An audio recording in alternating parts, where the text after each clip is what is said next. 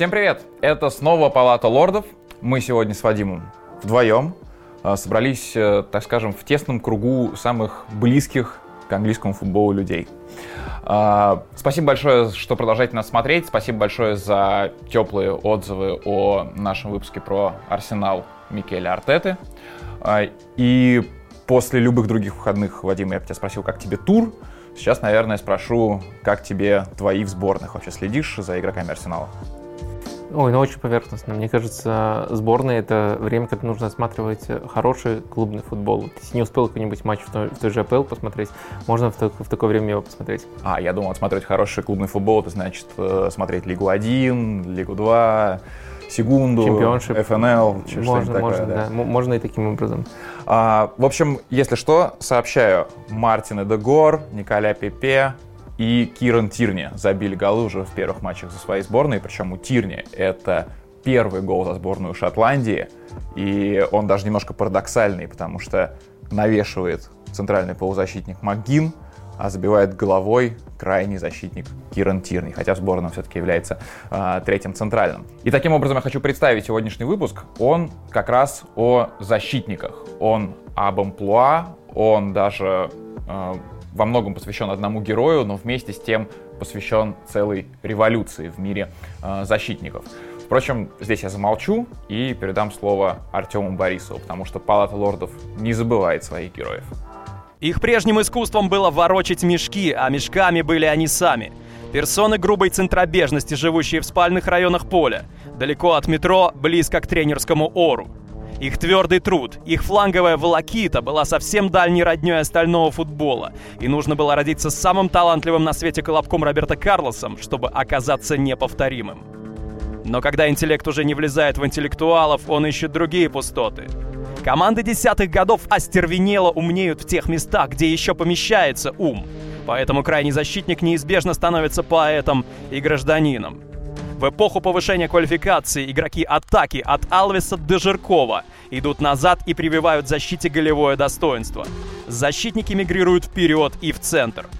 Зараза ума изменила Альбу, Лама и Канцелу, создала Кимиха и Данило. Зараза активности породила современных латералей. Но в этой буржуазной суете есть одна глыба, сплавляющая старое с новым — Александр Арнольд прославился великим антибарселонским угловым, и его интеллект вполне вписывается в модерн. Но кто назовет его буржуазным? Кто скажет, что Трент не бежит и не подает, как герой прежней периферии? Трент Александр Арнольд – интеллектуал со всей дури. Классик новой игры.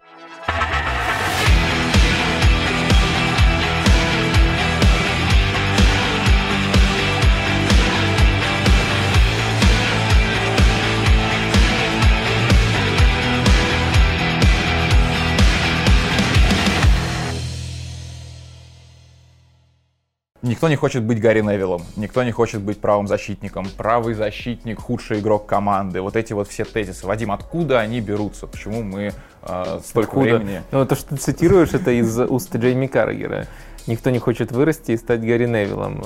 Он э, так однажды, как раз таки в студии, где находился вместе с Гарри Невиллом, сказал.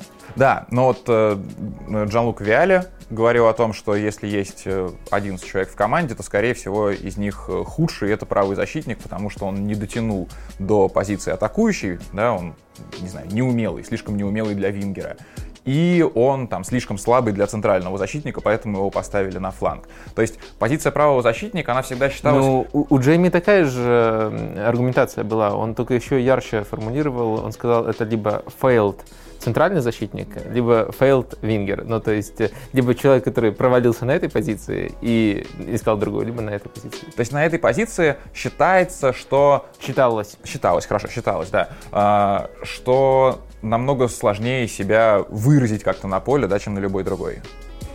Э, ну, да, пожалуй, пожалуй, такая тенденция раньше, был, э, раньше была, и дальше уже зависит от того, как именно играла команда. Если это более атакующая команда, то скорее там переученный вингер. Если более оборонительная команда, то скорее переученный центральный защитник. Но, например, развивать игроков такого типа в академиях Мне кажется, понимание, как это делать, раньше присутствовало в намного меньшей степени. А сейчас, э, наоборот, э, тот же Пеп Гвардиола однажды сказал, покажи мне, кто твои крайние защитники, и я скажу, какая у тебя команда. По смыслу такая, по крайней мере, у него цитата однажды была. Это касается того, что, того, что крайние защитники теперь могут и уходить в центр, и, следовательно, это один э, стиль игры, один э, тип построения атаки, и они могут закрывать буквально всю бровку. Также они могут оставаться сзади. И в итоге э, то, как другие футболисты на поле э, располагаются, мы э, можем в той или иной степени предсказать. А вот как крайние защитники влияют вообще на стиль команды, это то, то что, по сути, в современных командах э, определяет, определяет, в какой футбол команда собирается играть. Ну, что-то же было между Гарри Невиллом и Трентом. То есть не сказать, что раньше вот все правые защитники, да, мы будем говорить главным образом о правых защитниках, были э, такие скучные, и вдруг появился тренд, и все изменилось. Мы помним, что были э, очень яркие крайние защитники бразильские всегда, да, вот там, начиная там с Кафу, мы говорим про Дани Алвиса на самом деле тоже. На всякий случай, само слово латераль, это бразильское слово, и оно, по сути, появилось для того, чтобы описывать вот таких, как Роберто Карлос, как э, Кафу, людей, которые закрывают всю бровку, стартуя именно как э, крайний защитник. На самом деле, кто-то считает, что латераль это только при игре в тройке. Это не так. Это просто любой атакующий крайний защитник на всю бровку, и это из Бразилии пошло. Да, то есть латераль, на самом деле, на многих языках, там разные вариации, в испанском, в португальском, в итальянском языке, это значит просто игрок э, крайний, да, игрок, э, игрок на бровке. Так все-таки, э, мы говорим про бразильских защитников, мы говорим про, не знаю, допустим, даже в Англии были примеры. То есть я помню очень э, даже прогрессивных таких атакующих защитников у э, Дэвида Моиса в Эвертоне. Что Шеймус Колман на одном фланге, что Лейтон Бейнс, у них было довольно много голевых передач. Филипп Лам, один из э, самых ярких правых защитников, которых даже Гвардиола решил потом спасти от этой участи да, и перевести в центр. Э, в конце концов, действительно, в схеме в тройке уже потом начали появляться очень яркие игроки, ну, там, Виктор Мозес и Антонио Конте. То есть были же какие-то этапы? Конечно, были. А, но тут э, важно просто делить Э, вопрос на две части. Э, первое – это какие этапы были в хронологическом э, порядке и на кого ориентировался сам тренд. Если говорить о хронологии, то, наверное, вот между Трентом и Гарри Невиллом можно выделить такой промежуточный этап, как Кайл Уокер, только не нынешняя версия, а та версия, которая была в Тоттенхэме. Ведь в свое время он был достаточно предсказуемым игроком, но закрывал абсолютно всю бровку. Вот не оставался, как сейчас в Манчестер Сити, он очень полезен, у него сейчас другая роль. А тогда вот у Почетина Роуз, э, Уокер, они закрывали абсолютно всю бровку, да, тоже два английских игрока, два очень ярко атакующих э, английских именно крайних защитника. И если у э, Гарри Невилла в его время, по сути, все сводилось к связке с вингером, и один прием в атаке был, и то не самый частый, это то, что называется overlap, то есть забегание вперед вдоль фланга, причем даже не в центр, а вот конкретно без вариативности, вот конкретно так, такое. И вот только когда уже атака развилась, когда там а, нужна поддержка вингеру, то следующий этап это просто человек закрывает весь фланг. Там вингера может не быть. Там на одном фланге с Уокером мог стартовать Кристиан Эриксон. И, понятное дело, Кристиан Эриксон это не Вингер. Он уходил, играл там десятку, делал все эти вещи, а все время на фланге высокой позиции оказывался Кайл Уокер.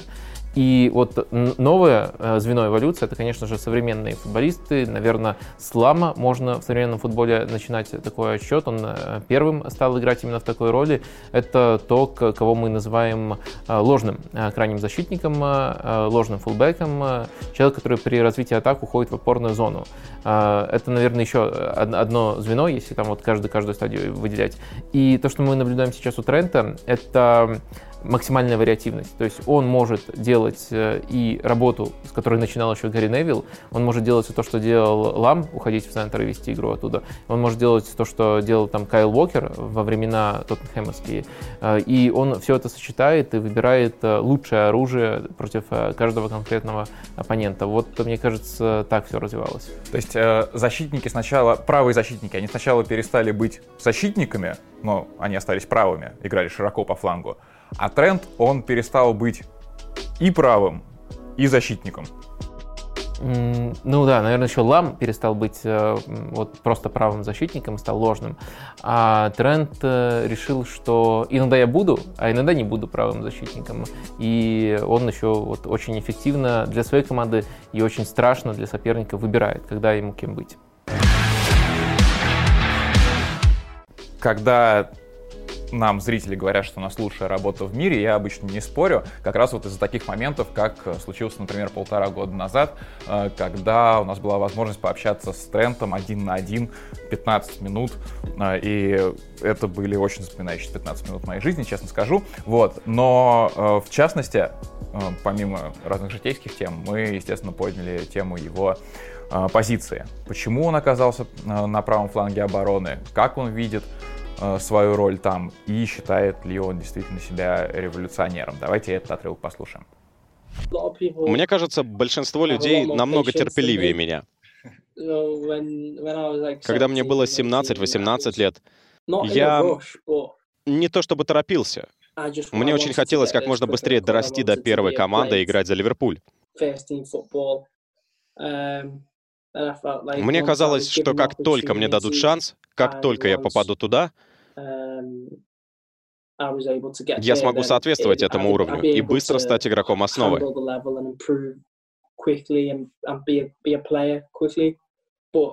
Мне нужно было только попасть. И я задумался, как бы побыстрее это сделать. В центр полузащиты пробиваться было бы намного труднее, а справа в обороне конкуренция была меньше. Так я сменил амплуа. А вы не считаете, что вы изменили это амплуа? Изменили функционал правого защитника своим игровым стилем. Раньше эта позиция считалась самой непопулярной в футболе. Я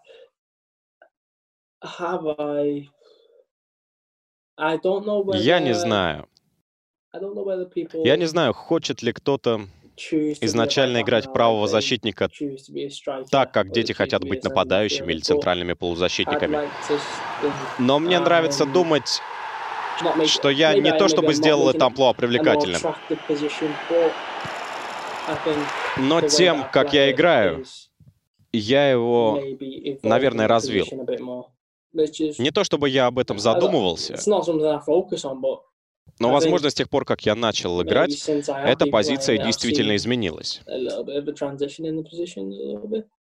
Вот, кстати, интересно, что буквально на днях Тренд давал э, другое интервью, к сожалению, не Спорт, э, другому изданию, и он там сказал, что фанател э, в детстве, в период, когда, по сути, он формировался как игрок, от Барселоны Гвардиолы. Ну и, следовательно, кто закрывал эту позицию Барселоны Гвардиолы, это Дани Алвеса. И я думаю, что вот если говорить о том, откуда многие вещи у Трента пошли, то от Дани Алвеса это вполне такой разумный ответ в данном случае.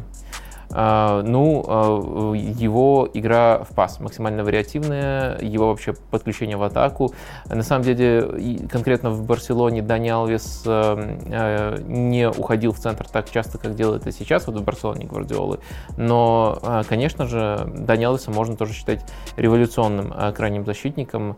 При этом поражает, что если мы сравним Дани Алвеса в 23 года, то есть столько сейчас Тренту, с непосредственно Трентом, то мы увидим, насколько большой тут э, задел у Трента, насколько сколько рекордов он может, э, э, он может еще побить. То есть мы смотрим и вот к, к, к этому моменту матчи, голы, ассисты, все у Трента на самом деле лучше. Ну, к 23 годам Дан Ялос еще не был в руках Гвардиолы. Он еще даже не играл за Барселону, он был тогда еще в Севиле, а Трент, мне кажется, ему ну, очень повезло, что вот ему сразу а это контекст, это контекст, но это не обесценивает его достижения. Да, безусловно, мы можем думать там про альтернативную историю, что было бы, если бы сразу там у Гвардиолы оказался а, Дани Алвис, как он раскрылся бы. Никто не говорит, что Трент обязательно талантливый, но э, просто масштаб его достижений. К 23 годам уже он э, идет намного более впечатляющими темпами, чем игрок, которого абсолютно все признают великим на этой позиции. И еще, наверное, интересно сравнить э, даже пиковую версию, которая уже оказалась там у Гвардиолы Гвардиолы, Дани Алвиса с э, Трентом, и тоже мы видим, что э, Трент э, на самом деле не, не просто не уступает, но еще его лучший сезон, э, вот этот конкретно сезон, он превосходит лучший сезон, который когда-либо выдавал Дани Алвис, если мы берем вот именно балл результативности. Это пиковый тренд. В этом сезоне пиковый тренд. Вот был сезон 18-19, э, когда Ливерпуль выиграл Лигу чемпионов, и сезон нынешний. Сейчас он а, лучше. Безусловно. Я думаю, он и лучше, он стал и важнее для Ливерпуля, то есть э, его прогресс, он еще отражается в том, что Клоп все больше и больше полномочий ему предоставляет. Давай разберемся конкретно в полномочиях. Э, в чем суть позиции и в чем уникальность э, игры Трента, э, чем он, не знаю, изменил, перевернул, э, сдвинул э, эту позицию правого защитника и получилось ли бы у него это в одиночку и в чем еще заслуга его партнеров э, в том, как, э, как соответственно, Трент э, играет. То есть в чем основная суть э, того, что делает Тренд и того, что делается вокруг него. Ну, а, тут, наверное, можно просто зайти с того, что тренд а, в Ливерпуле и лучше и по продвижению мяча, и по обострениям. А, казалось бы, нет, э, я, я, я не думаю, что кому-то может показаться, что это мелочь. Это как раз-таки две, по сути, важнейшие штуки в построении атаки и в создании моментов. И то, что тренд лидирует и там, и там, это просто невероятно. Это просто вау. И то, что даже правозащитник лидирует и там, и там, это тоже интересная штука. Но, безусловно, тут нужно разделять его индивидуальные навыки. Он пасует в этих стадиях просто превосходно. И то, какая роль у него в команде. Вот то, что, о чем я сказал, то, что Клоп отражает его прогресс прогресс в своих тактических идеях. Давай кое-что я постараюсь сейчас э, отразить на доске тактической. Надеюсь, всем хорошо видно. Э, тут нас интересует треугольник на правом фланге. Как правило, Хендерсон, как правило, Салах и, как правило, Трента. Э, и важный принцип Ливерпуля в рамках этого треугольника – это просто заполнить каждую зону и поддерживать вот именно треугольник для того, чтобы можно было удачно комбинировать. Это означает, что очень часто мы можем наблюдать наблюдать ситуацию, когда Хендерсон делает рывок, уходит там в полуфланг уже в более опасную зону Салах, в опорной зоне оказывается э, Трент. И, следовательно, тренд отсюда может намного сильнее влиять на игру и на продвижение, непосредственно на созидание. Этот же треугольник может располагаться и выше, то есть уже может Салах находиться в штрафной, э, тренд в чужой опорной, Хендерсон таким образом располагаться. При этом э, не обесценивается непосредственно фланговая работа, э, фланговая работа тренда. Мы можем наблюдать вариацию, когда, допустим, только Салах располагается в центре, Хендерсон чуть выше, стягивает на себя, допустим, левого защитника, соперника, а тренд в свободной зоне может отсюда организовать опасный навес. Ну и непосредственно такая более классическая вариация, где только тренд дает ширину, она тоже возможна. То есть из-за того, что э, Ливерпуль мыслит не категориями позиций, а категориями а категории треугольника на этой позиции, э, в, в, в этой зоне, э, тренд получает возможности влиять на игру через все инструменты, которые у него присутствуют. То есть я правильно понимаю, тренд освобождает себе именно эту зону не фланговую, а такую более инсайдовую, потому что ему оттуда удобнее, легче э, сделать качественную передачу в штрафную площадь. И, допустим, если бы там был Хендерсон, а тренд чаще бы организовывал ширину, то именно Хендерсону пришлось бы делать эти передачи, а у Трента они лучше выходят. А, на самом деле, мне кажется, тут э, в рамках этого треугольника, э, безусловно, там и Хендерсон обладает тоже неплохим пасом, и Салах прекрасным пасом обладает, но важно разделять немножко функции. И э, должен быть обязательно один игрок, который больше отвечает за рывковую работу, то есть игрок, который будет отвлекать, создавать свободную зону, и игрок, который будет получать эту свободную зону. Следовательно, этот игрок должен владеть пасом лучше, чем остальные. И э, по сути, э, в какой бы зоне ни оказывался э, тренд, он игрок, который отвечает именно за пас. А в какой зоне он оказывается, это скорее продиктовано тем, где больше пространства оставляет соперник. То есть если соперник стягивает всех футболистов на фланг и забывает Трента в центре, то он оттуда будет пасовать. Если они закрывают все в центре, но оставляют Трента свободным фланге, он оттуда будет пасовать. Поэтому тут есть вот такое вот разделение функций между ними. И, грубо говоря, Хендерсон отвечает за рывки, которые создают свободу, а Трент пользуется свободой. И это то, за что нужно ценить того же Хендерсона. На самом деле, эта роль у Ливерпуля достаточно четко выполняется при любом исполнителе. В начале сезона очень здорово тут играл э, Харви Элли. Вот, вот. Ты, ты даже сам Мне дополнил. показалось, что это прям идеальная химия, потому что Эллиот, на мой взгляд, он, он не центральный полузащитник, как Хендерсон, но такой нетипичный центральный полузащитник. Его все равно немножко тянет ближе к флангу, и ему там как-то посвободнее, он такой динамичный игрок. А, и, в принципе, с пасом мы видели по некоторым матчам, у него тоже все в порядке, поэтому вот этот треугольник тренд Эллиот Салах — э, на первых порах, но он просто был восхитительный с моей точки зрения. А, согласен, но и Хендерсон тоже эту роль тянет. В принципе, какую роль Хендерсон вообще не тянет. Он даже центрального защитника роль тянет. А, так что, мне кажется, тут а, возможны варианты, когда Харви Эллиот полностью наберет форму, полностью восстановится после травмы. Окслей Чемберлен, я помню, а, один из э, вот таких самых ярких матчей тоже проводил на этой позиции, потому что даже не основной игрок, но даже он очень здорово здесь справился, просто потому что это, наверное, такая система, которая, вот если тебе ее вбили в голову, ты натренировал, она работает. Помнишь матч с Атлетико, когда Ливерпуль играл ответ да, в 1-8 да. финала? Именно тогда вот он был вот Именно вот через эту зону очень много вскрывали, полностью с тобой согласен. Ну, э, все-таки это скорее роль, которая может э, раскрывать э, даже не самых, э, не хочу никого обидеть, технически одаренных футболистов. Э, ну, потому что на фоне Трента и на фоне Салаха практически любой футболист в АПЛ, не только там в Ливерпуле, а, будет не самым технически одаренным. Если игрок очень э, хорошо понимает, что нужно делать, какие рывки нужно делать, то он может с ними таким же образом взаимодействовать. Но чем больше у него диапазон э, дополнительных э, функций, дополнительных качеств, тем лучше у него будет получаться, потому что от него еще требуется, если соперник не реагирует, пользоваться свободой. Это, это хороший навес нужен, и хороший пас нужен, и также еще комбинировать внутри этого треугольника. Это тоже очевидная штука, но без этого никак. И еще, Вадим, помоги разобраться. Вот мы сейчас буквально э, за 3-5 минут все объяснили на пальцах, ну ладно, на пальцах и фишках, э, и это не кажется, ну, каким-то, ну, какой-то там э, космической наукой, то, что делает Ливерпуль. Почему тренд, играя пятый год, все так же стабильно эффективен, и против него ничего не могут поделать? Ну, казалось бы, Ливерпуль перегружает эту зону. Но возьми, поставь туда дополнительного футболиста. Да, не персонально. Наверное, персонально с трендом играть сложно. Но вот в эту зону просто добавь одного э, в зону ливерпульского правого инсайда. Добавь одного человека, который будет всегда ее охранять от подачи тренда. Это разве так не работает?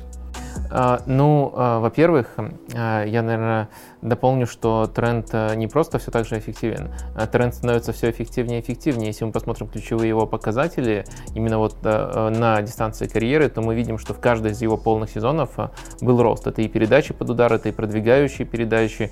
В общем, он абсолютно во всех отношениях прибавляет. Так что вопрос, по сути, даже усиливается. Не просто его никто не придумал, как его сдержать, держать, а он становится все опаснее и опаснее. А, тут, наверное, нужно все-таки держать в уме, какая сильная команда Ливерпуля во всех отношениях. Ну, давай, например, вспомним матч против Манчестер Юнайтед э, первого круга, где против... Э, давай. Да, тебе будет приятно смотреть.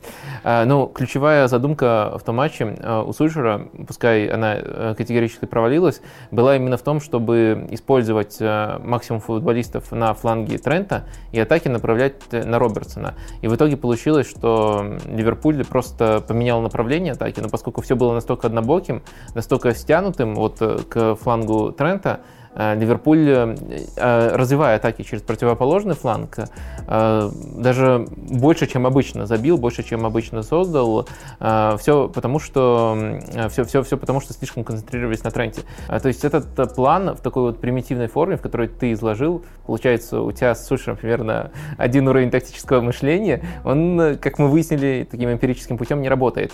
Ну и вторая деталь, все-таки важно понимать, что конкретно должен быть, делать дополнительный футболист есть он играет персонально с Трентом, а не получится сыграть персонально, потому что треугольник, как мы уже вот э, показывали, он постоянно, он постоянно в движении, постоянно ротируются футболистами, футболисты в рамках этого треугольника. То есть я сейчас прошел тест, э, кто ты из тренеров АПЛ, И мой результат это Сульшер. Ну, спасибо. А, вот как раз мостик перекидываем на противоположный фланг. Я считаю, что хоть у нас тема и про Трента, мы не должны забывать про а, Энди Робертсона, а, тоже выдающийся футболист с отличными показателями. Кстати, я а, сейчас, когда готовился к программе, ну, это не хитро, в общем-то, посчитать э, количество голевых передач их за все сезоны, но у Робертсона их даже больше, чем у Трента, если взять в сумме. Потому что свой первый сезон в Ливерпуле Робертсон а, был чуть поэффективнее Трента. Но все-таки, а, даже не качественно, а именно стилистически, чем игра правым флангом Ливерпуля отличается от игры левым флангом. Там, почему вот Трента мы считаем бриллиантом поколения, а Робертсона мы считаем, ну вот просто добротным игроком с хорошей статистикой, и вот на него так не молимся. Это справедливо а, вообще? Ну, я думаю, мы считаем Трента бриллиантом поколения, потому что он э, воплощает в себе абсолютно все качества. Он дает нечто новое. Он, ну, если не проводит революцию, то олицетворяет ее, как минимум. А Робертсона я бы оценивал намного выше, чем вот ты сформулировал. Это однозначный топ своей позиции, который не сбавляет из сезона в сезон. Но все-таки он э, революцию не проводит и даже не олицетворяет ее. В этом, мне кажется, ключевая разница. Но э, в целом на самом деле на левом фланге у Ливерпуля тоже можно определенный треугольник обнаружить. Давай его тоже обсудим. Давай, я же просто подумал, что там щемит шотландцев э, несправедливые к ним отношения. А, так, а, вот а, у нас тут а, по классике располагается Садио Мане, а, тут а, Тяга Алькантера и а, тут Тренд. А, разница треугольника на левом фланге, вот в атаке она, он выглядит примерно так, а, в том, что тут более фиксированные роли, то есть тут нет а, таких бесконечных перемещений. Тут у нас есть практически всегда Тяга Алькантера, который, по сути, на одной линии там с Фабиньо располагается в позиции позиционных атаках, продвигает мяч, управляет игрой, и он э, не Хендерсон, он не делает рывков. Его главное качество — это пас. Поэтому э, этот треугольник, он э, немножко более предсказуем. То есть вот эти полуфланговые зоны, они для пасующих. Там это тренд, а здесь это Тиаго. Вот почему так Да, получается. здесь это Тиаго, можно таким образом сформулировать, но просто на, на правом фланге это еще постоянно меняется, есть еще постоянно смена ролей. Робертсон делает рывки. Рывки, как правило, вдоль фланга, он идеально выбирает момент, он э, делает их, наверное, больше, чем любой другой игрок ВПЛ, он невероятно вынослив. Ну и, конечно, то, что он после рывков делает, э, то, как он обостряет, это тоже заслуживает максимального уважения. Ну и плюс у них еще очень хорошая химия с Садио Мане, когда тут играет именно Садио, они очень здорово просто-напросто вдвоем комбинируют, и этот треугольник, э, от него ты вот, по сути, знаешь, чего ожидать. И вот, наверное, эта тактика, если бы не было другого фланга у Ливерпуля, она бы на этом фланге могла сработать. Просто нейтрализуй даже персонально Робертсона, и тогда, тогда, наверное, было бы уже попроще против Ливерпуля.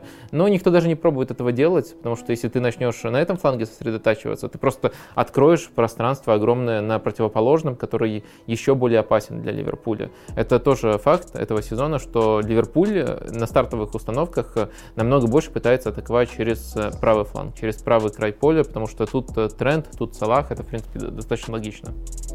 Ну, как-то пахнет безысходностью для соперников Ливерпуля, потому что куда ни бросайся, перегруз будет с другой стороны, и там, и там все очень качественно.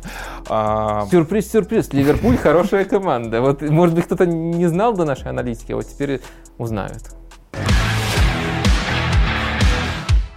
Ливерпуль хорошая команда, и на этом, в принципе, можно было бы закончить это очень приятная точка, но мы развиваем тему, потому что Ливерпуль гениальная команда с гениальным трендом. И э, поскольку мы поговорили уже про его стиль, про э, тактическое расположение. Мне нравится гениальность Ливерпуля проявляется в том, что Ливерпуль гениальная команда с гениальным тре, и тут еще несколько продолжений может быть. Может да. тренер, может тренд. Там. Да, да, но в конце концов, наверное, это две главные ливерпульские гениальности, если мы по персоналиям сейчас э, проходимся. Э, но помимо того, как тренд двигается, да, в каких зонах работает, как Ливерпуль ему все это обеспечивает. А, очень же здорово обратить внимание еще на то, непосредственно, насколько он технически одарен, как, э, как он работает с мячом. Вот мое первое впечатление от Трента, я помню, это, ну, как у многих, наверное, потому что это был первый э, матч, в котором э, его увидели. Э, это квалификация Лиги Чемпионов, сезона еще 17-18, да, Ливерпуль играл раньше в квалификации Лиги Чемпионов.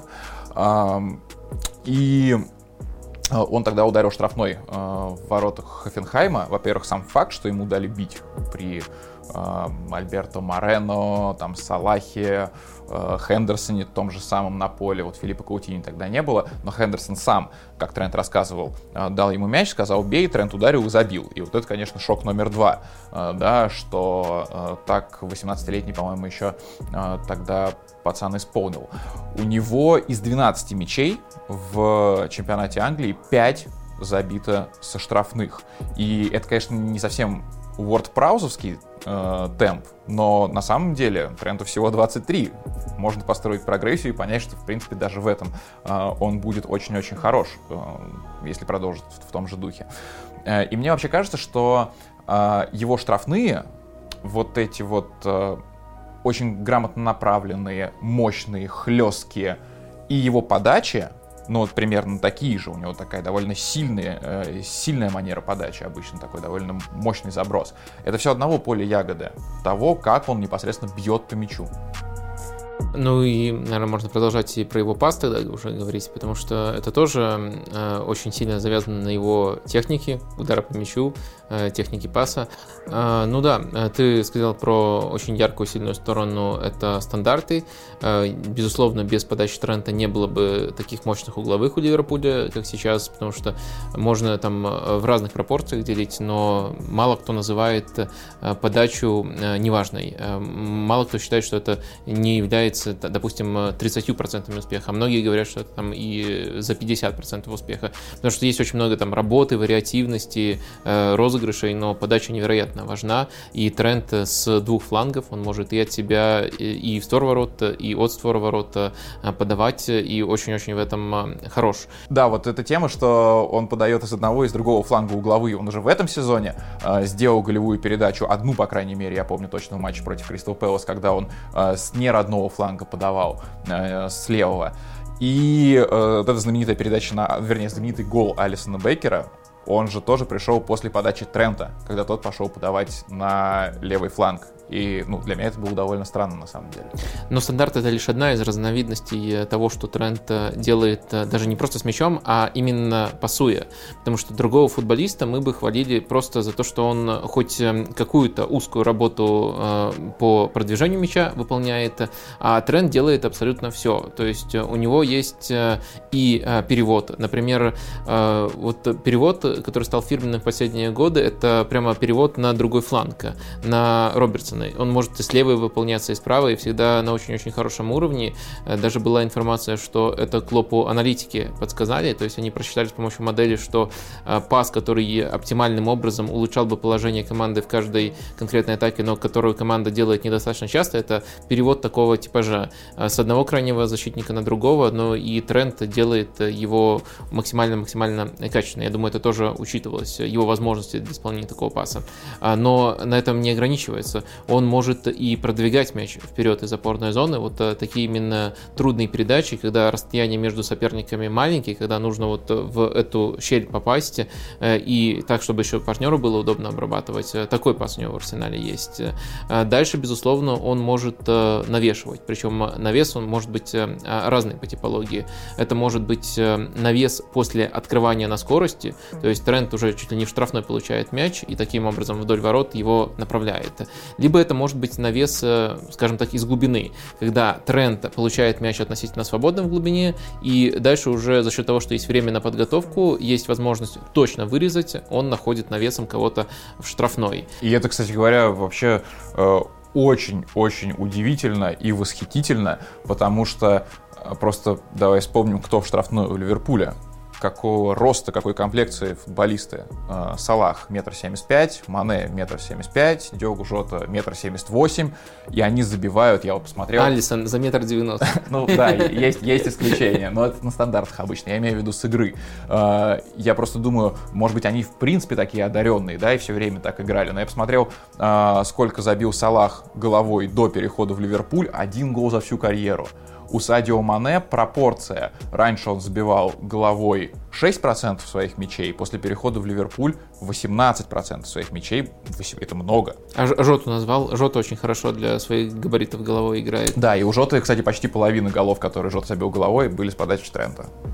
А, да, тут, тут, тут, конечно, очень а, а, важно, важно, как он исполняет эти подачи, и то, что футболисты Ливерпуля в штрафной, они там не находятся постоянно, они врываются, и это затрудняет соперникам опеку. По сути, такие голы часто случаются уже без опеки, просто потому что в движении находится игрок, на которого идет подача, но опять же, такую подачу труднее исполнить, потому что нужно просчитать, в какой точке будет игрок, когда мяч долетит, и нужно вырезать ее еще таким образом, так что опять же, на тренде тут очень-очень многое завязано. Но, но это было лишь одним из элементов в большой цепочке моих перечислений. Он еще, безусловно, умеет э, делать то, что мы называем разрезающими передачами. То есть то, что мы ждем, по сути, от 10 номера.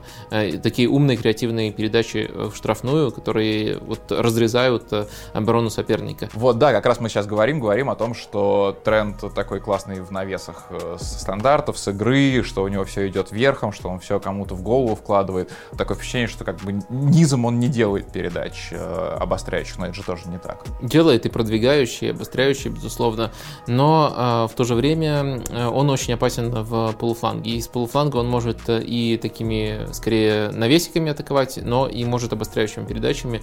То есть абсолютно в каждой зоне он опасен, и это нельзя недооценивать. Еще, наверное, отдельный тип передач, который я выделил бы, это то, как он действует сразу после отбора. Это может быть там отбор отбор э, одного из его партнеров, когда мяч к нему вторым пасом приходит, либо непосредственно его отбор, и вот ему нужно либо в касание, либо в два касания исполнить передачу.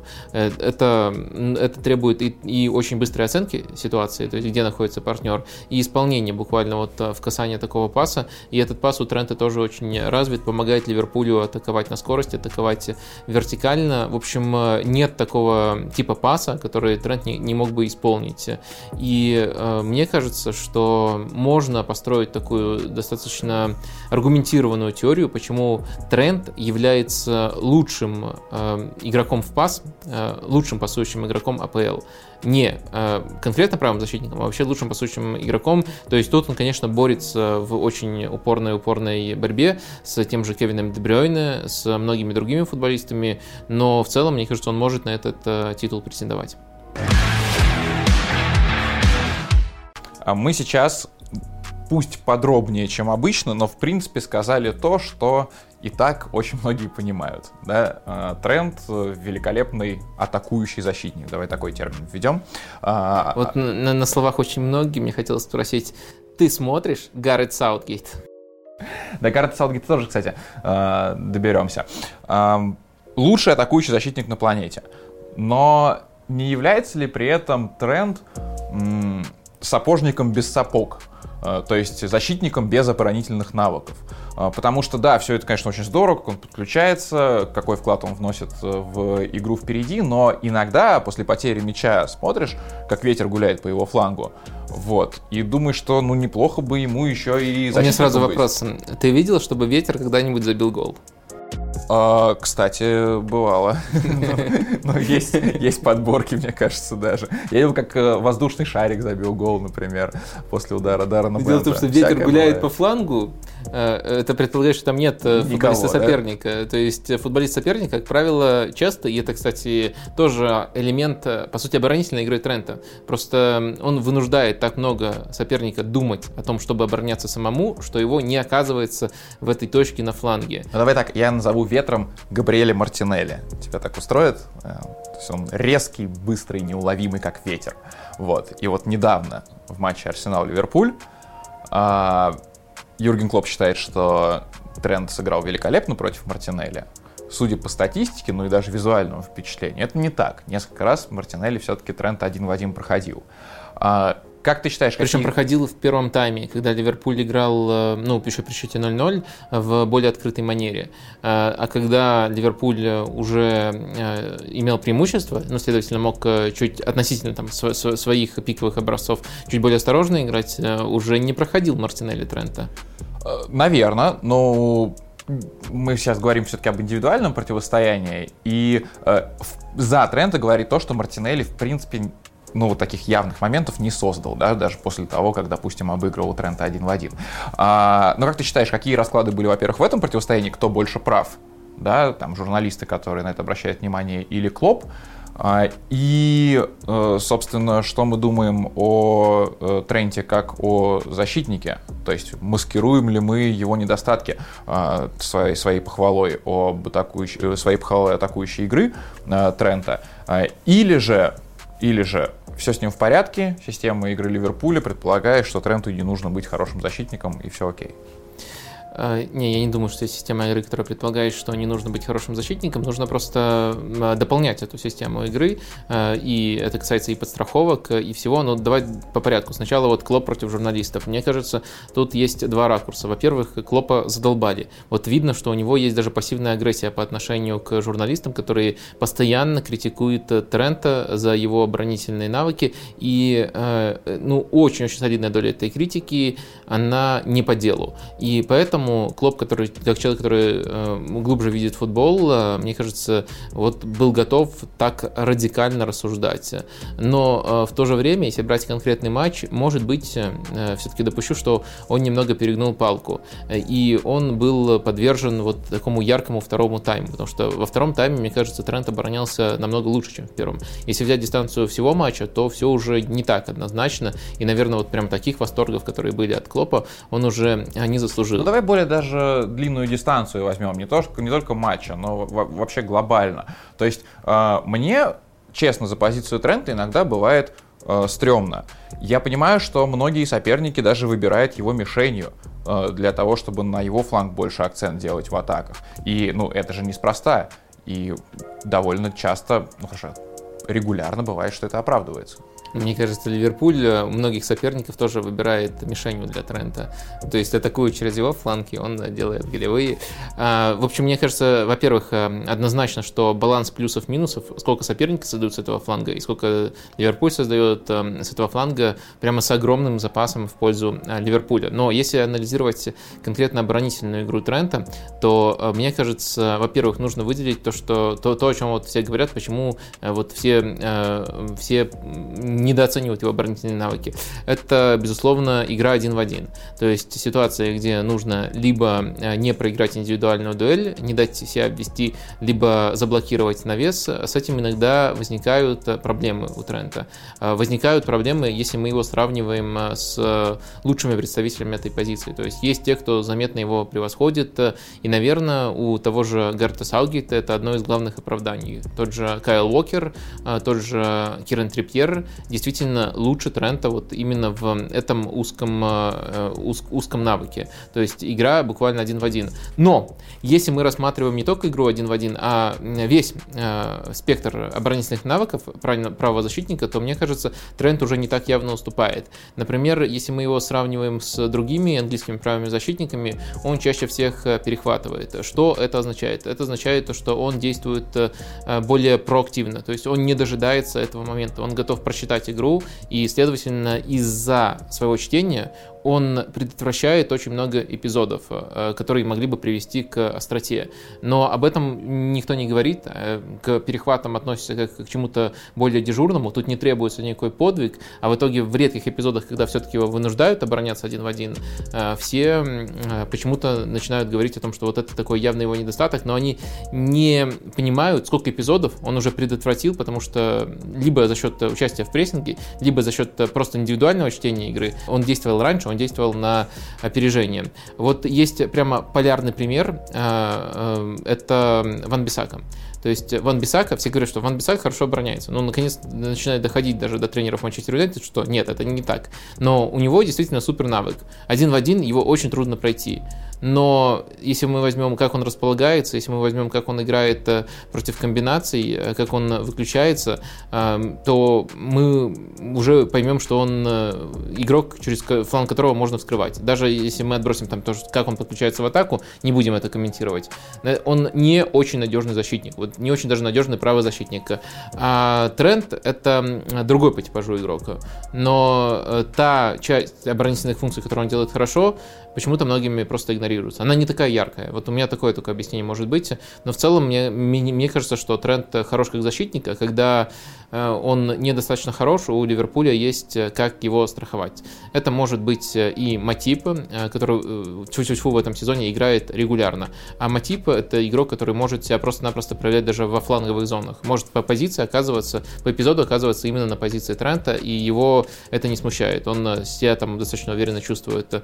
Ну и, безусловно, это Фабиньо из опорной зоны тоже может подстраховывать. Причем у Фабиньо даже был солидный опыт игры когда-то правым защитником. Поэтому у Ливерпуля, если вот взять все механизмы, правый фланг не кажется слабым звеном. Ты сказал, что соперники выбирают его как слабое звено, но серьезно можно вспомнить только один пример. Это Реал в Лиге Чемпионов, когда вот буквально выбрали осознанно и порвали осознанно. Но на самом деле это случается намного реже, чем э, всем кажется. Мне кажется, что Сити в прошлом сезоне февральский матч тоже был явный акцент на левый фланг. Мне даже кажется, что Манчестер Юнайтед пытался а, с э, Люком Шоу в своей лучшей форме тоже очень сильно давить на, на фланг Трента, и это иногда получалось. Но вот смотри, ты сказал, что его может подстраховать Матип, может подстраховать Фабиньо. Это так. Это, в общем-то, ну, не какая-то а, супер а, креативная тактика, так очень многие э, действуют команды, то есть центральный защитник или опорный полузащитник страхует, а, если что, какой-то из флангов. Мне просто странно, как Ливерпуль действительно со всем этим справляется, учитывая то, что Ливерпуль играет в 4 защитника, два из которых очень активные, агрессивные, атакующие. То есть Ливерпуль посылает сразу Трента и Роберсона вперед, и каким-то образом ему все сходит с рук.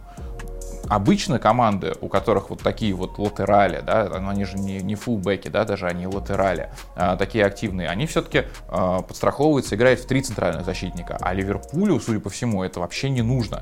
А, это вот индивидуальное качество Фабинho и Матипа такое, или это еще какие-то механизмы командной игры, которые Ливерпулю позволяет сохранять двух центральных защитников и вместе с этим иметь такую классную оборонительную статистику. Вообще Ливерпуль в этом сезоне недооценивают за оборонительную игру, но команда пропустила всего лишь 20 мячей в 29 играх. Это почти уровень Сити и Челси. Да, там один и два мяча, соответственно, разница. А, и вообще, если взять последнюю ливерпульскую победную серию, вот у них есть 9 матчей после того, как они с Челси сыграли 2-2 в начале января, в 9 матчах Ливерпуль пропустил 2 гола но это действительно поразительно, учитывая то, насколько Ливерпуль рискованная команда в атаке. А, но мне кажется, тут играет роль не количество защитников, а то, как Ливерпуль эм, высоко встречает соперника. Это и прессинг, и контрпрессинг. То есть, когда ты всей командой располагаешься, грубо говоря, на чужой половине поля, тебе нужно оборонять а, меньше, меньшее пространство.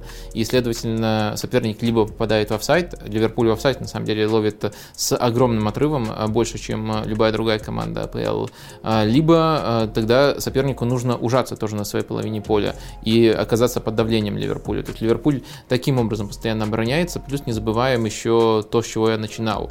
Может быть, э, самый недооцененный оборонительный навык Трента заключается в том, что он так сильно пугает соперников на своем фланге, что они меньше атакуют через этот фланг. Или должны начинать с более глубокой позиции. То есть э, об этом, как об оборонительном навыке, трудно рассуждать. Но я считаю, что это нужно выделять как оборонительное направление, потому что э, другие команды, у которых нет Трента, лишены такого козыря.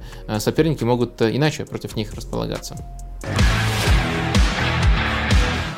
Ты уже упомянул э, конкурентов э, Трента по э, сборной Англии, да, то есть там на самом деле огромный выбор у Гарта Саутгейта даже если не считать Ван Бисаку, которого, кстати, даже Салгейт уже не рассматривает, хотя, если честно, сначала казалось, что, ну вот, это, в, в общем-то, это идеальный футболист э, для него, для его такого трусливого стиля игры.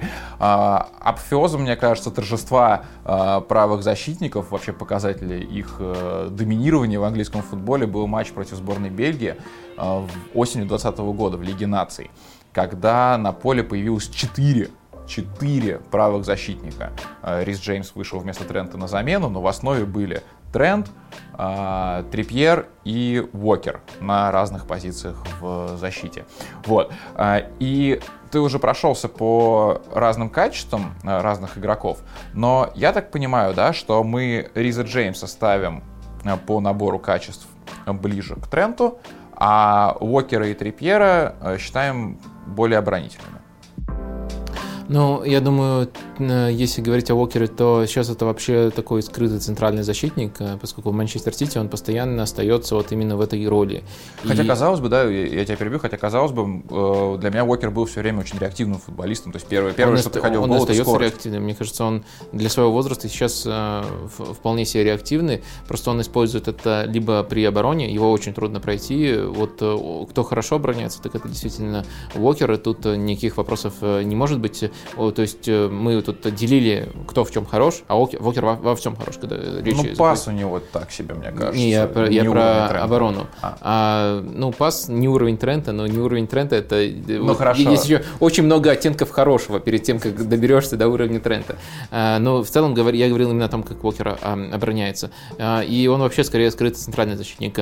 А, Трипьер, на мой взгляд, это э, оборонительного плана, а, но все-таки правый защитник. А, может может достаточно примитивным образом поддерживать атаку. Э, у Симеона, вот по сути, правый защитник для системы Симеона, он там себя вполне комфортно чувствовал, но и у него еще очень хороший конкретный навык навеса.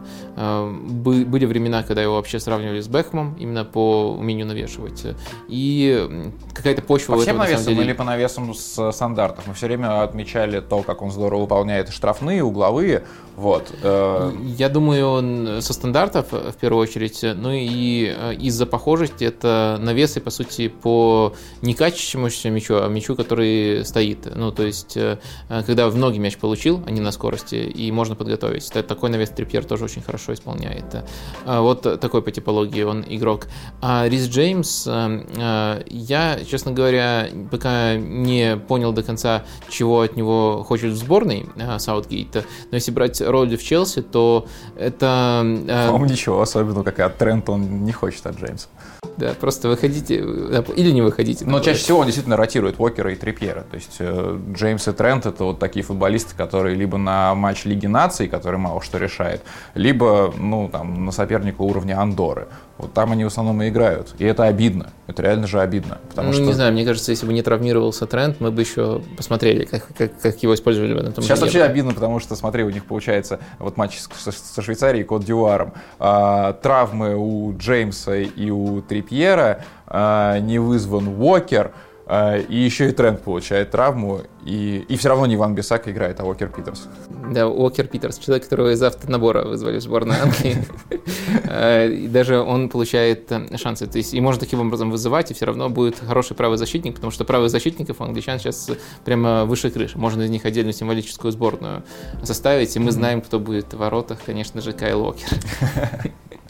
Э, ладно, э, давай к чему-то э, более серьезному. Так вот, про Риса Джеймса мы говорили. Вот схема Челси такая, и вот Рис, следовательно, особенно когда Челси атакует, играет в атакующей пятерке. Но вот сейчас, когда у Челси особенно нечистого нападающего, есть возможность у Челси в рамках этой атакующей пятерки менять позиции игроков. То есть Рис может оказываться вот непосредственно внутри штрафной, как один из атакующей тройки. По сути, на позиции там э, вингера, либо даже нападающего. И за счет этого очень много он оказывается именно в ударных позициях. И не, не совпадение, что он э, забивает больше. То есть э, ротации у Челси они тоже есть. Это позиционный футбол. Клоп и Тухель по-разному его понимают, но и там, и там это позиционный футбол. Но просто у Риса это больше нацелено на то, чтобы пользоваться его умением забивать. Он, кстати, был раньше нападающим, у него очень хороший удар с двух ног, и он этим хорош. Безусловно... Но, в принципе, мне кажется, даже штрафной чаще оказывается, чем тренд. То есть он идет на дальнюю штангу, когда навес да, с другой да, стороны да. приходит. Он даже может открываться вторым темпом. То есть э, отскакивать э, под диагональную передачу ну, назад. И непосредственно вот в своей такой, скажем, родной позиции, когда он на фланге высокой позиции получает мяч, он тоже опасен, и он все умеет. То есть он не плеймейкер. То есть все атакующие качества у него есть, но в отличие от Трента он э, не плеймейкер. А Трент еще может и э, плеймейкера играть. А, но и от английских защитников, если отойти, все-таки, мне кажется, нельзя не сказать ни одного слова об еще одном футболисте а, английской премьер-лиги, просто с э, другим паспортом. Единственный человек, который чаще с мячом встречается, в принципе, в э, этом сезоне, чем Тренд, это Жао Канцело. Правый защитник он или левый, это дискуссионный вопрос. Наверное, скорее левый, да, по этому сезону, чем, э, чем правый. Просто потому что конкуренция у Манчестер Сити на том фланге, э, соответственно, выше. А, у него тоже прекрасные кроссы, у него тоже неплохой удар. Я бы сказал, что плеймейкерские амбиции в нем тоже видны. А, как-то их сравнить можно и соотнести с Трентом? Но, э, как ты сказал, он еще невероятно универсален, потому что тренды все-таки на противоположном фланге мы не видели. Ну, может, только в некоторых эпизодах, когда Ливерпуль только разыграл угловой, и вот это тогда можно на левом фланге. Ну, кстати, эпизодически я восхищаюсь тем, как Трент и Робертсон меняются флангами, и я вот смотрю на этот body language, и я пытаюсь понять, как они понимают когда им вернуться обратно, и они не делают друг другу никаких сигналов. Такое ощущение, что они это делают реально на уровне подсознания. Причем они могут провести там минуту буквально э, на разных флангах, а могут действительно сыграть отрезок из пяти минут. Вот это меня тоже всегда интересовало, каким образом они понимают, когда пришло время э, вернуться обратно, а когда надо запутать соперника. Но в любом случае не было такого, чтобы весь матч Трент проводил на ну, да, даже. Даже, даже полтайма да, да, не да, было, да. А вот э, с Канцело такое бывает. То есть, с одной стороны, это универсальность, с другой стороны, немножко размытость роли, потому что работа, которую он делает слева и справа, она отличается. Я бы сказал, что Канцело, э, он не так сильно нацелен на ротации внутри треугольника, не так э, вариативен, но в то же время, вот вариативен именно в каждой конкретной атаке но в то же время он в разных матчах, в зависимости от того, что решил Гвардиола, может э, разную роль на себя брать. То есть э, он умеет примерно все то же самое, а может быть, э, некоторые вещи там в плане игры в пас все-таки не на таком уровне, но тоже на очень высоком уровне, но при этом его роль по ходу матча, она более предсказуемая, более последовательна, ее выбирает Гвардиола. Вот так получается парадокс, что с одной стороны мы хвалим его за, за вариативность, а с другой стороны в рамках одного матча он не показывает такого диапазона действий. Ему в одном матче сказали делать одно, закрывать фланг, и он делает это очень дисциплинированно. В другом фланге он, ему сказали играть как э, даже не ложный э, защитник, а как э, дополнительный центральный полузащитник. Он делает это. И он все это делает на очень хорошем уровне, и меня очень сильно поражает, как он с двух флангов, э, насколько он э, универсальный в этом плане. Но э, все-таки у Трента всегда одна и та же роль, которая помогает ему в каждом матче весь спектр своих функций раскрывать. У э, Канцелу э, немножко обратная ситуация каждом матче, по сути, разная роль. Э, Гвардиол ее выбирает. И в разной роли, в разных ролях у него разные функции, и он все, все функции тоже на очень хорошем уровне владеет. Всеми функциями очень на хорошем уровне владеет. Вот, кстати, может быть, интересно было бы посмотреть, если их поменять командами, что было бы. Э, потому что, мне кажется, и тот, и другой потянул бы функции, но просто по-другому использовался бы. Но тренд, я так понимаю, что привык к большей свободе, да? То есть, получается, Канцело такой идеальный подчиненный, очень исполнительный, а Трент, он, ну вот, скорее с предпринимательской жилкой, то есть он ведет свой бизнес там, около э, чужой штрафной площади. Ну, можно и так сказать. Хотя я думаю, что тоже определенные рамки у Клопа присутствуют. Ну, как без этого. На самом деле, я хотел в сегодняшний выпуск э, вообще всех э, правозащитников, которых мы вспомним, включить, обсудить, про всех сказать какие-то хорошие слова, в основном хорошие, от, э, не знаю, Шеймуса Колмана до Владимира Цолфола. А, но мы решили остановиться всего на одном еще герое. А, обязательным условием просто было, чтобы это был болельщик Арсенала, а, поэтому Мэтт Доерти. А, собственно, очень удивительный персонаж, потому что когда его подписал еще Маурини, он так особо и не заиграл, довольно быстро скис, потом пришел Нуну, и это вообще было откровение, что при Нуну э, он э, совершенно не, не заиграл в Тоттенхэме. Э, вот. Ну и с Антонио Конте, казалось, у него тоже все не сложится вот до определенного момента, когда мы вдруг не увидели Мэтта Доерти как-то по-другому. А, и когда он, может быть, не посмотрел на футбол другими глазами. Для меня переломным моментом был матч против Лестера. Вот этот вот э, чудо-матч с амстердамским вайбом э, Бергвейна, э, когда они вытащили его в концовке. Тогда же вместо Эмерсона Ройла он вышел на поле в перерыве. А, в смысле после перерыва. И второй тайм провел просто великолепно. А в следующем туре он играл против Челси. И тогда, примерно как в Англии Саутгейта, на поле тоже было очень много защитников. И очень много крайних защитников у Конте. Вот. Так получилось, что Дорти играл чуть ли не в полузащите. Да, и очень э, часто тоже стал оккупировать центральные зоны. То есть это какие-то отсылки к игре Трента или в чем, э, в чем вот эта вот перезагрузка Дуэрти получилась? Да, я думаю, что в перезагрузке Дуэрти есть элементы Трента, но просто против Челси нужно было очень много обороняться, поэтому там как бы процент Трента минимальный, и действительно ему иногда приходилось обороняться на фланге, иногда как центральному полузащитнику. Это просто такая интересная роль, двойная роль, но именно оборонительная. А вот э, с соперниками попроще он себя проявляет уже в атаке. Мы вот почему решили говорить про Дуэрти, не только потому что он болельщик Арсенала, но и э, потому что его роль, наверное, самая интересная которая вот расширяет эту революцию. То есть, да, есть э, лидер этой революции, тренд, но и есть э, игроки попроще, которые пытаются играть похожим образом, и Дорти хорошо сюда вписывается. Потому что если бы мы просто выделяли э, классных правых защитников, открытие сезона на этой позиции, то были бы другие кандидаты. Там Лэмпти, наверное, еще из прошлого сезона тянется, Ливрамента очень хорош там в этом сезоне. Но нашли бы кого-то, потому что Дорти не проводит стабильно весь сезон. Но вот его последний отрезок, он показывает именно вариативность. Каким Дорти был раньше?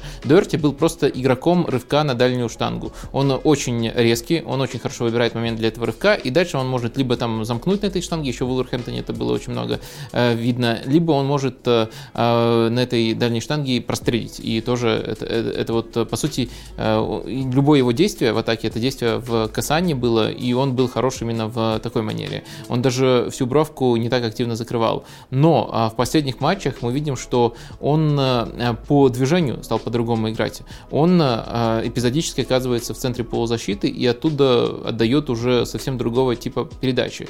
Раньше даже трудно было оценить, может ли он их отдавать, потому что никогда не предоставлялась нам возможность посмотреть, как он делает такие передачи. Оказывается, что может, и одна из моих э, теорий, мое предположение, заключается в том, что он больше играет именно потому, что он вариативней, чем тот же Эмерсон Рояль, и он может и из полузащиты нести угрозу, и непосредственно на, фланге делать эти рывки. Конечно, это еще не диапазон функций э, э, тренда, потому что тренд любой пас может исполнить. Но если говорить о движении, то принципы очень похожие. Э, он тоже оказывается в центре, тоже есть такой треугольник, который постоянно меняется позициями. Если надо, там Кулусевский закрывает более широкую позицию, в центре оказывается Дойерти, и он действительно неплохо себя проявляет таким образом. Он уже отдавал опасные передачи таким образом. Но вот как мы не пытались, э, есть какие-то кандидаты, но второго тренда в Англии мы так и не нашли. Но если посмотреть глобально, то это все-таки приятный тренд, что э, в современном футболе, конечно, к роли крайнего защитника теперь уже более внимательно относятся. Они действительно гораздо большее влияние оказывают на игру команды. Э, вот, например, если мы вспомним последний крупный турнир, чемпионат Европы, то как хорош был Леонардо Спинацоло, пока не получил травму. И вообще, наверное, он был достоин э, звания абсолютно лучшего игрока турнира, если бы, соответственно, прошел бы весь путь с, э, со сборной Италии. А есть кто-нибудь, кто тебе напоминает тренды сейчас в европейском футболе, в мировом футболе? Ну, я говорю про топ-чемпионаты, но вдруг ты нашел его где-то еще. А, вот какие-нибудь такие фигуры. Ну, мне напоминает э, сейчас Жорди Альба. Он играет на левом фланге, но после прихода Хави он перестал быть э, э, таким одномерным, как был раньше. То есть он был топом своего направления, подключения в атаку у него были очень классные. Вот этот фирменный прием под закидушки Лео Месси. Сейчас уже нет э, Лео Месси. И диапазон действий Альбы расширился просто невообразимым образом. Э, он уже очень часто отдает э, обостряющие передачи из полуфланга. Он э, действует в первой стадии часто как Э, такой э, опорный полузащитник дополнительный, э, и действует тоже в рамках, по сути, треугольника. Там вот на одном фланге у Барселоны есть изоляции, там Дембеле либо Трауре против конкретного оппонента, а на другом фланге у них там именно треугольник, где постоянно меняются ролями, там, допустим, Ферран, Фрэнки и Альба. И вот Альба может оказываться на любой позиции в этом треугольнике, как, в принципе, и Трент. Альба достаточно классно, что для меня некоторой неожиданностью оказалось Э, пасует вот именно такие умные передачи, не просто навес, а вот именно, именно умные передачи он в этом плане себя классно проявляет. Э, и думаю, что Хави в какой-то степени ориентировался именно на Трента, объясняя, что требуется от Жорди. Но это, наверное, очень приятно для Трента, но это не главное признание, на которое он может рассчитывать, то, что вот Хави переориентировал э, Жорди Альбу уже там, довольно солидном футбольном возрасте э, под его типологию игры. Все-таки хочется индивидуальных наград. И мы всегда говорили, что защитникам очень сложно их получить, там даже сложнее, чем вратарям, э, потому что они могут э, ярче выступать. А, что ты думаешь о Тренте? Вот, допустим, сейчас Ливерпуль выигрывает чемпионат Англии. Ну, это же неверо- не невероятное уже событие. А, кто будет лучшим? То есть, понятное дело, что в передачах э, тренд с Салахом идут, если просто статистику смотреть, э, ноздря в ноздрю, но мне кажется, Салах все-таки своими голевыми э, результатами он Трента опережает, потому что Салах, ну, как бы, намного лучше нападающий, чем Трент защитник, несмотря на все, что мы сейчас сказали. Вот. И вряд ли э, Трента э, будут, э, сравнивая с Мухаммедом Салахом, ставить выше. И да, я согласен с тобой, э, что, конечно, преимущество будет у Салаха. Если прогнозировать, то да, Салах выиграет, причем мне даже кажется, что Салах выиграет эту награду в этом сезоне в любом случае. То есть даже если Манчестер Сити выиграет чемпионство, думаю, все равно хорошие шансы у Салаха будут, потому что никто так ярко, так стабильно из, скажем так, э, привычных подозреваемых э, не играет в этом сезоне. А тренд э, лучше из непривычных, из тех, кого, кому обычно награды не достаются. Если говорить о том, как нужно оценивать уровень футболиста, у меня немножко другой подход. Грубо говоря, за каждый матч, если ты хорошо знаешь там задачи игрока и очень внимательно смотришь, можно поставить оценку. И дальше вот смотреть, сколько там раз 10 из 10 у того одного Риока, двойка. Ну, я сказал, если хорошо смотришь футбол, внимательно смотришь футбол, э, так что у Кариоки было бы часто даже, ну, как минимум восьмерочка, я думаю. Э, но у Трента практически всегда десятка, у Салаха тоже очень часто десятка, то есть это максимальные перформансы в рамках их функций, ну, просто нужно понимать, что функции отличаются. Так что я думаю, что если сравнивать таким образом, Трент не сильно уступил бы Салаху, либо не уступил бы вовсе, но индивидуальные награды, они все-таки очень, очень сильно упираются в яркость, поэтому пока думаю, что вот Тренд будет в таком числе неочевидных э, претендентов. Ну, хотя, опять-таки, э, по правилам, э, по новым правилам голосования на золотой мяч теперь, мне кажется, у Трента будет больше шансов забраться, например, не знаю, в тройку претендентов, потому что э, там э, не учитывается карьера футболиста, да, то есть карьера у него пока еще э, только складывается, и там с Месси будет чуть проще э, бодаться. В конце концов, командные достижения у Ливерпуля тоже вполне возможно будут на хорошем уровне, но и лично его игру тоже могут оценить. Более того, еще и э, теперь оценивают только представители топ-100 э, рейтинга FIFA. Э, значит, возможно, возможно, все это будет будет... Э, Серьезно сравнил Трента с Месси? Это, так Трента за этот выпуск еще никто не оскорблял. Но Месси же сравнили с Левандовским по итогам прошлого сезона. Да, бывает. Так получилось. Вот. Но и сборная Англии еще не успеет сыграть на чемпионате мира в Катаре, потому что в этом сезоне, вернее, с этого сезона золотой мяч дается именно по итогам сезона. А, то есть э, будет награда э, вручаться за сезон 2021-2022.